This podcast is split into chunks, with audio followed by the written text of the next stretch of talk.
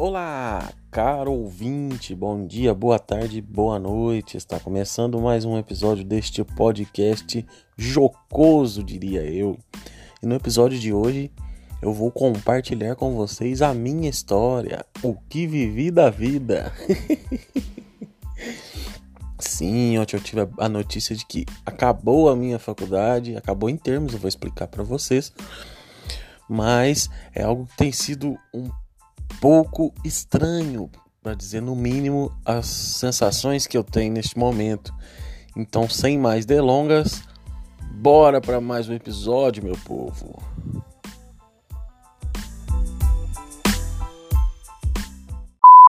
E lá vamos nós.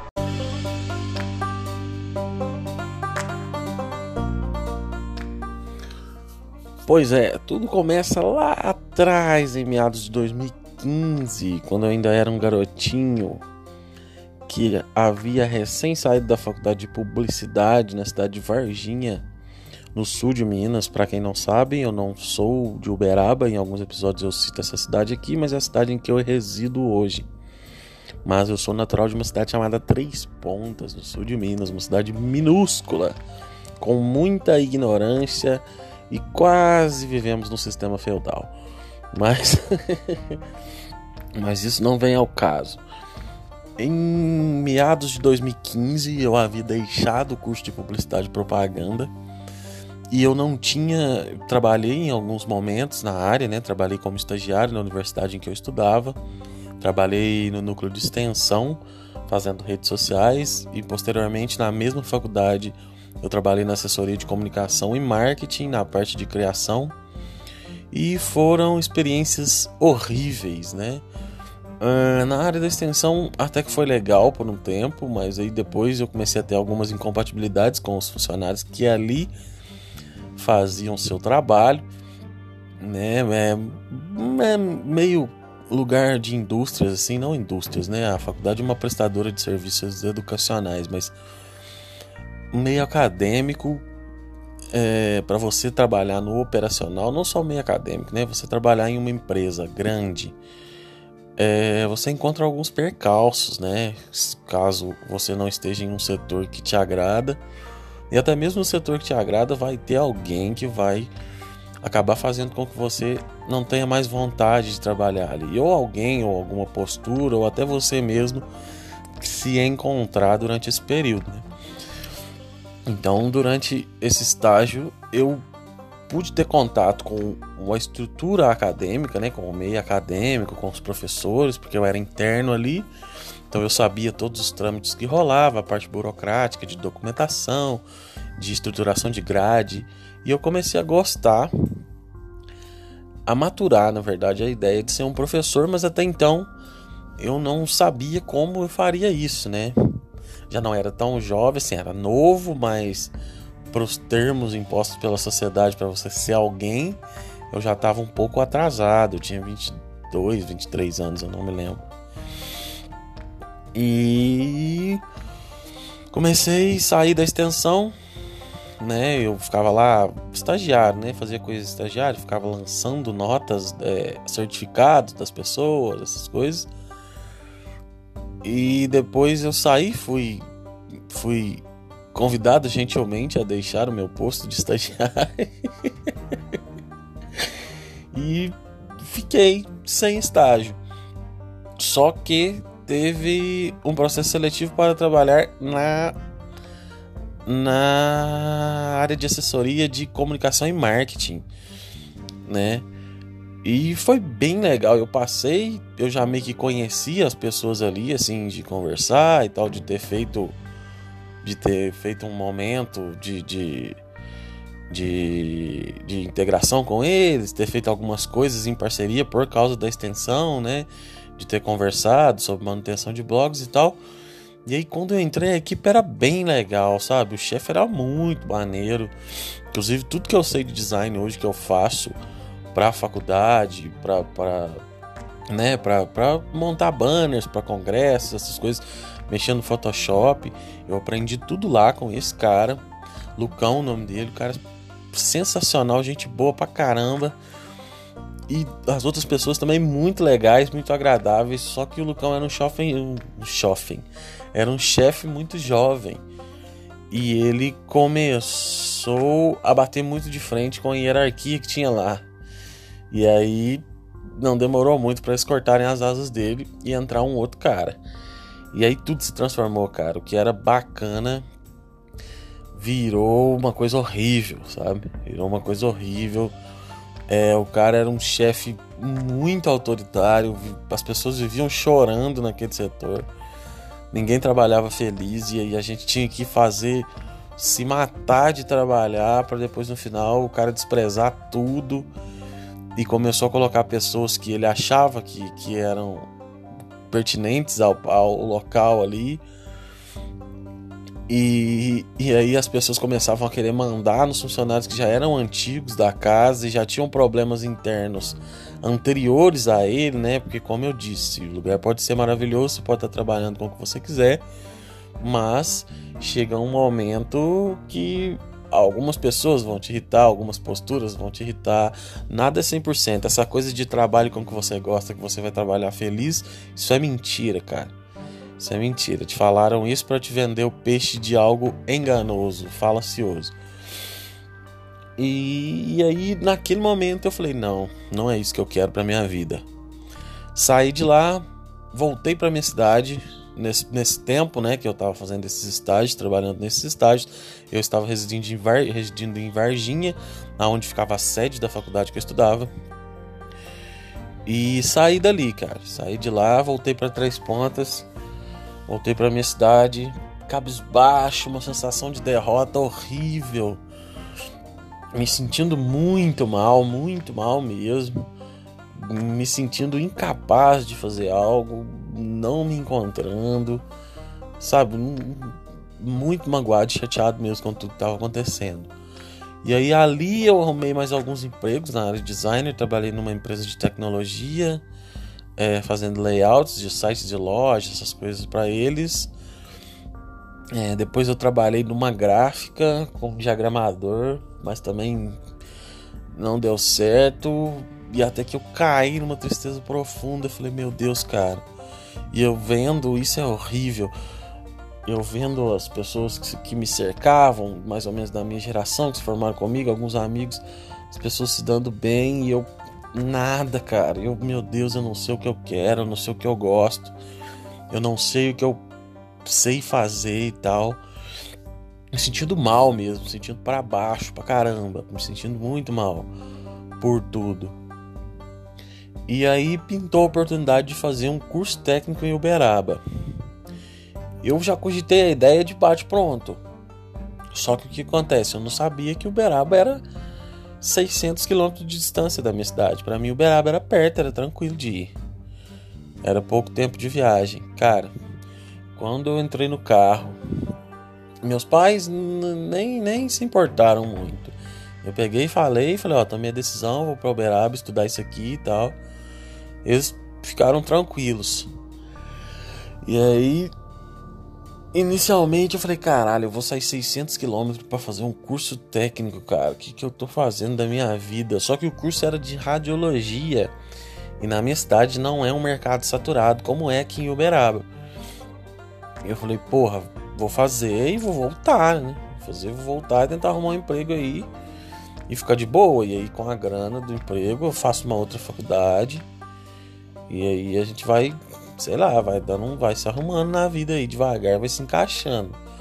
Eu nunca fui um cara de muitos planejamentos, assim, eu sempre fui no flow da coisa. Foi acontecendo, eu vou fazendo. E aí, no meio do negócio, eu já vou vendo qual a direção que eu consigo tomar com aquilo ali, né? Se eu, as ramificações que eu posso me embranhar ali, me emaranhar. E é isso, no fim, a gente vê se o bagulho deu certo. Eu sempre fui assim, nunca fui o cara de, ah, daqui 10 anos eu quero estar tá em tal, tal lugar. Eu acho que isso é um pouco desnecessário, porque você acaba criando muita expectativa em cima de coisas que você não sabe como você vai lidar lá na frente, né? Você planejar com base em um terreno que você nunca limpou, né? Usando essa metáfora meio esquisita, mas enfim, é um pouco estranho você se, se, se forçar assim a, a, a fazer algo sem saber o resultado final e sem entender como funcionam as etapas daquilo ali, né? Mas, enfim, isso também pode ser conversado em outra hora. É, eu peguei e vim, cara. Vim com a cara com a coragem. Primeira vez que eu vim demorou pra caramba. Porque eu vim com o meu tio de carro, a gente errou o caminho milhões de vezes. E aí no meio do caminho eu falei, caralho, o que eu tô fazendo, cara? Que, que eu tô fazendo? Eu tô indo pra um lugar longe pra caramba, longe dos meus pais. Meu Deus do céu, cara. E eu nunca tinha saído assim, tinha saído de casa pra Varginha, que era 24 quilômetros da minha cidade. Qualquer merda que desse, eu conseguiria ir a pé, na pior das hipóteses. E eu, meu Deus, cara, tô indo 600 km, não conheço ninguém. Fui pra uma casa que eu conversei com um cara pelo Facebook. Saca? Esquemei e cheguei lá com uma malinha nas costas, 8 horas da manhã. Parei na porta, bati, cheguei. E a, morar em República, nunca tinha morado em República, morei só em pensionato até então. E tipo, meu Deus do céu, cara. Já cheguei, os caras já estavam limpando a casa, já me deram uma vassoura. 8 horas da manhã. Falei, gente do céu, cara, o que, que tá rolando?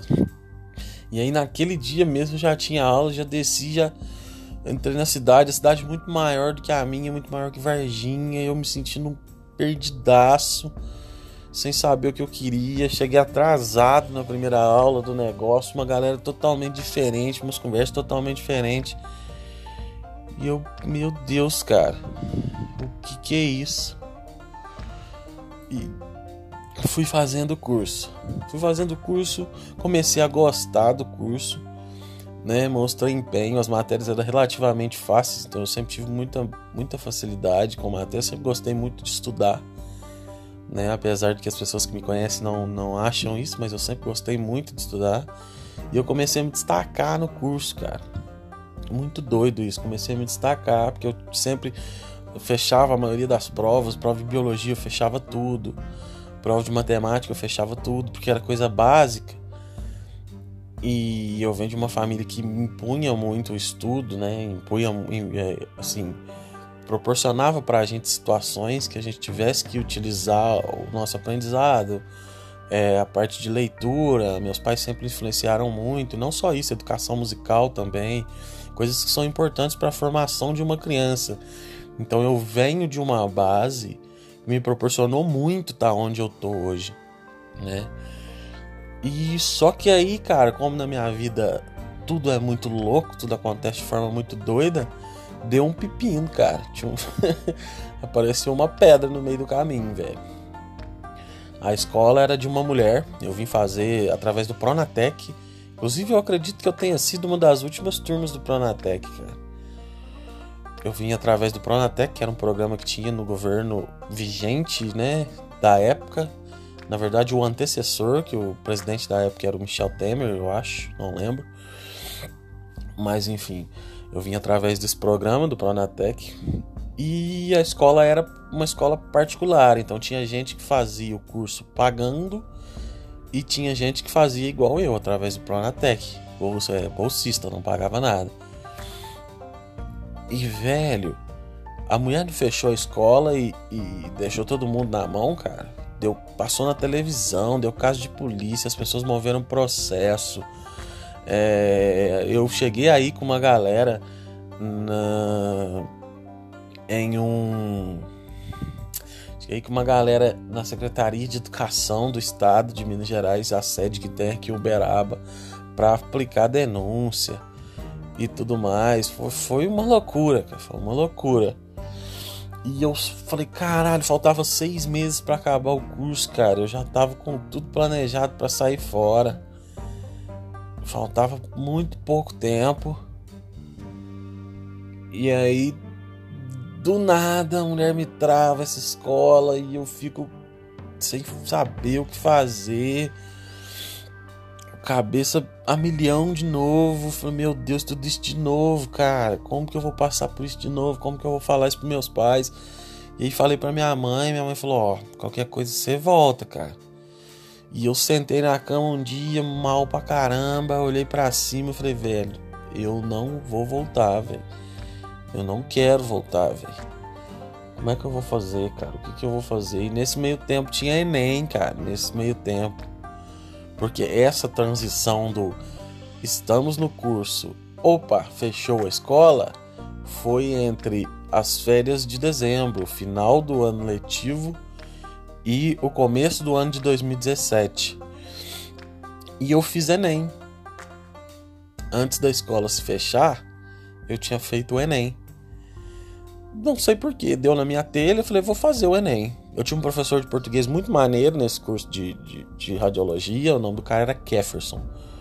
Era não, é Kefferson. Professor muito bom, sensacional, gente boníssima, mas muito gente boníssima.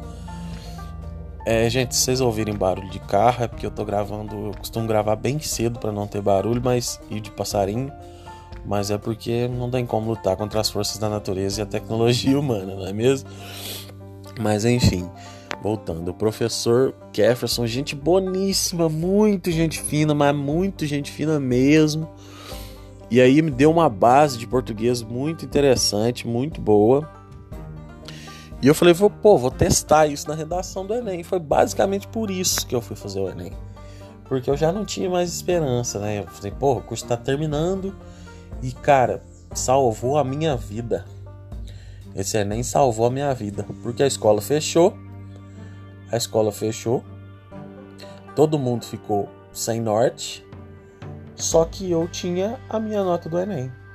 E quando abriu a inscrição do SISU, eu lancei a minha nota. E fui aprovado. Fui aprovado, lancei para Química no IFTM e lancei para Biologia na UFLA, que é em Lavras, porque eu queria ficar mais perto de casa. Só que eu lancei a UFLA como segundo plano, porque na época eu não sei como funciona hoje mais o SISU, porque todo ano eles modificam e viram a merda. Mas na época você fazia dois lançamentos da sua nota. Se você não fosse aprovado no primeiro, você tinha o segundo. Né? E aí você podia alterar as opções e pôr uma por primeiro, uma por segundo, de acordo com a nota que você ia tirando. E eu consegui ser aprovado em Química aqui no IFTM nem olhei mais a UFLA. E entrei. Entrei pro IF em 2017. Entrei em Química. E ainda com aquele sentimento de será que é isso mesmo que eu quero? Será que eu tô fazendo a coisa certa? E bam, quatro anos depois, estamos aqui. Hoje eu tô falando com vocês, estou gravando esse episódio dia 28 de abril no dia 26 eu tive a a notícia de que as matérias acabaram. E eu passei em todas as matérias. Claro, tive alguns percalços, como física, que a minha base de física não era tão legal, então para mim foi um desafio. Eu tinha três físicas, então foi sofrido, mas consegui eliminar tudo. E acabaram, cara, as matérias.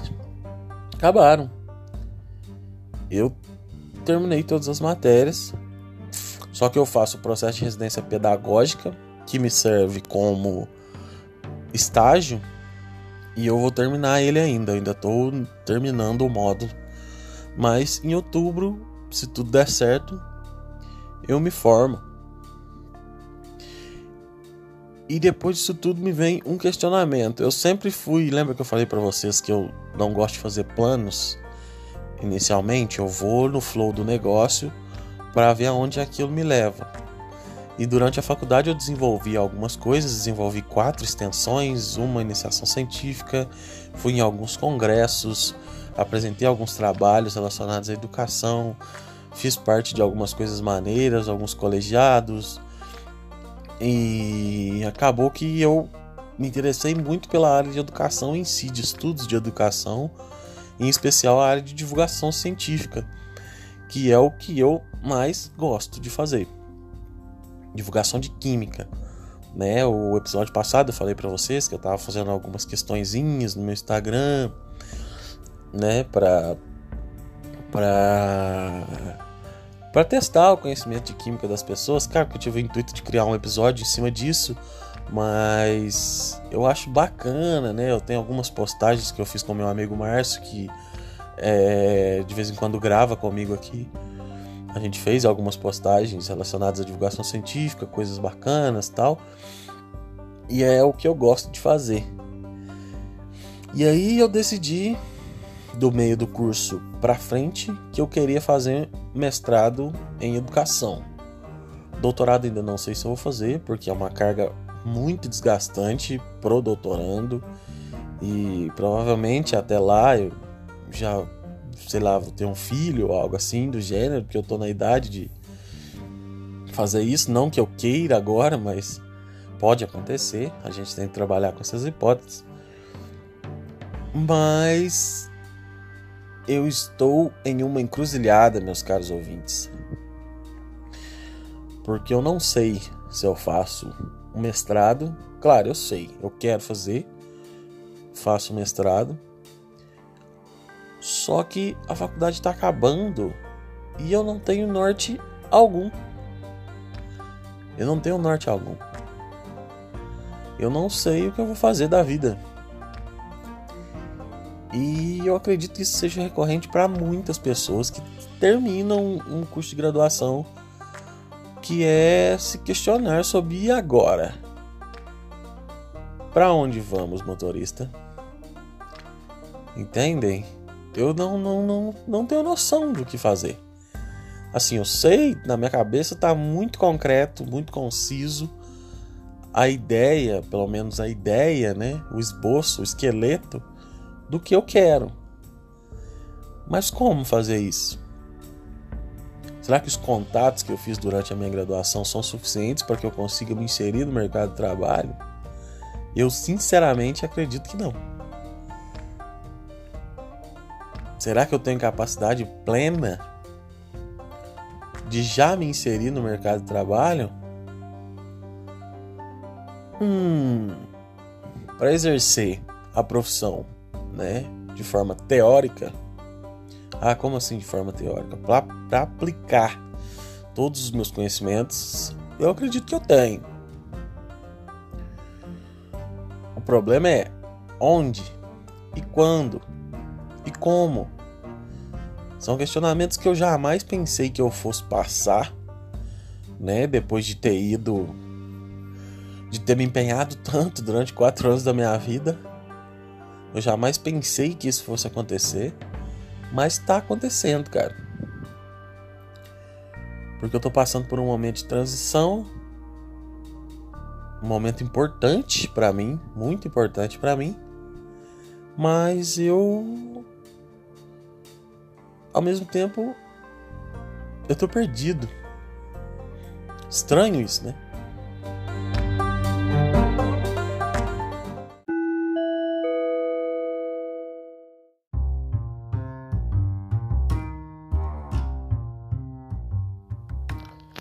E é isso, meus caros ouvintes. Estamos chegando ao fim de mais um episódio no qual eu expus o chororô da minha vida.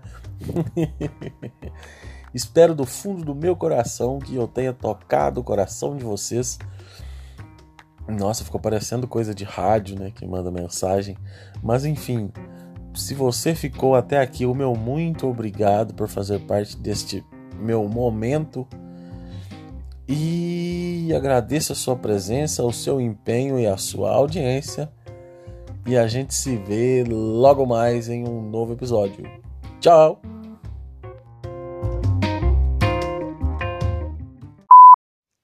Esse podcast não possui bandeira política nem defende nenhum servidor público da gestão do país. Caso haja persistência de ignorância, um bom livro deve ser consultado.